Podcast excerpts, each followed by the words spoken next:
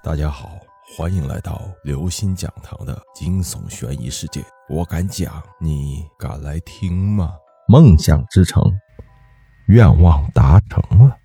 当年廷凡向苏沫儿表白，希望能一直照顾她的时候，苏沫儿的眼睛里满是光彩。她的梦想居然真的达成了。苏沫儿又去了梦想之城，按照约定，他对这件奇妙的商品做了评价。他心底对这个神奇的网站的最后一丝防线被攻破了，他完全相信了，只要有钱，他就可以在这里买到一切，实现梦想。苏沫儿看着镜子里的自己，没有一点引以为傲的优点。他想，如果自己变得漂亮一点，或许年庭房会更喜欢他，也许班里那个总爱嘲笑他的丝巾就不会再为难他了。这么想着。苏沫儿又一次打开了购买梦想的商品链接，在商品的空白处写上“美貌苏沫儿”。这一次的价钱是上一次的两倍。苏沫儿按动鼠标的手指丝毫没有犹豫，一千六百元交易成功。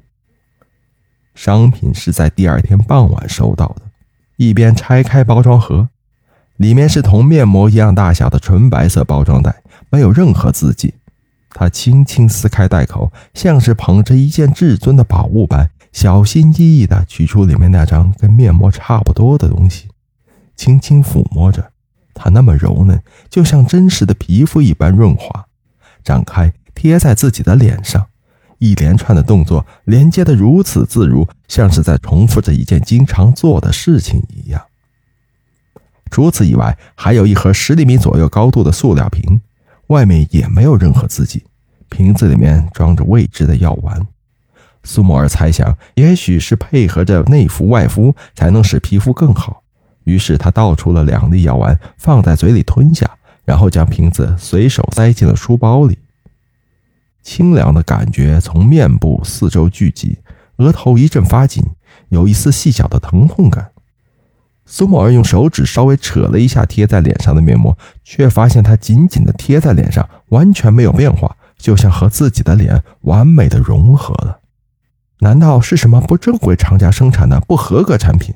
苏某儿有些紧张了。他面前的镜子里那张脸开始变化起来，竟然变成了谭晨晨的那张脸。苏沫儿吓得一阵冷汗，慌乱中猛地一扯面膜，钻心的疼痛自脸部传来。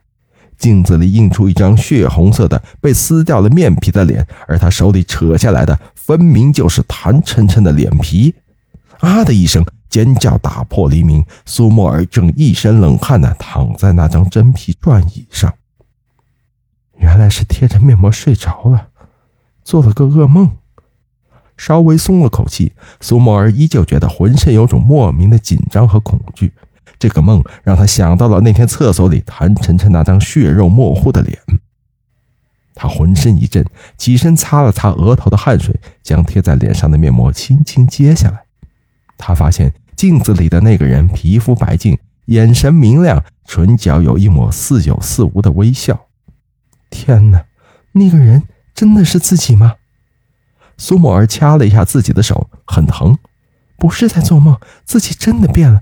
五官没变，但是眼神、皮肤、气质，还有那种自信，是以前从来没有过的。年廷凡再次见到苏沫儿的时候，眼神中多了一份着迷的神色。沫儿，你今天很漂亮。苏沫儿的心里美得无以言表。